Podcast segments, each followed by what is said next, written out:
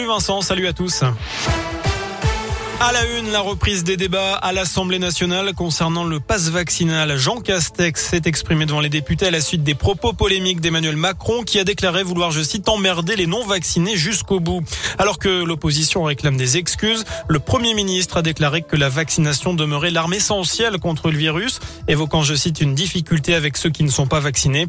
Être libre et responsable, ce n'est pas contaminer les autres impunément, c'est ce qu'il a ajouté, demandant par ailleurs à l'Assemblée de débattre sur le texte dans des délais rapides Concernant le virus, il semblerait que le variant Omicron soit deux à trois fois moins sévère que le variant Delta.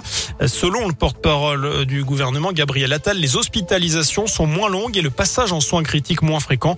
De son côté, Olivier Véran annonce 335 000 nouveaux cas aujourd'hui, un nouveau record sur une journée.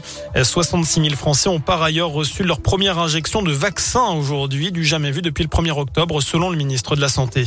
L'actualité, c'est également le scandale de la dépakine. Le laboratoire lyonnais Sanofi fait appel après avoir été jugé responsable d'un manque de vigilance et d'information sur les risques du médicament.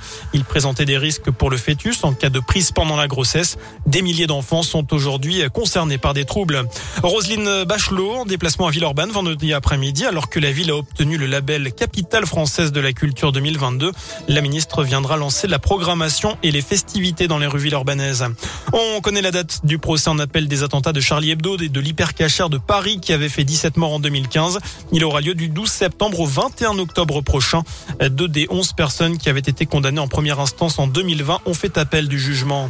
Et puis en foot, l'OL n'abdique pas. Le club se dit très en colère par rapport à la jauge de 5000 spectateurs dans les stades. Le manager du stade lyonnais dénonce des incohérences et réclame une dérogation pour le match olympique lyonnais PSG avec une jauge de 20 000 spectateurs pour ne pas avoir à trier parmi ses abonnés.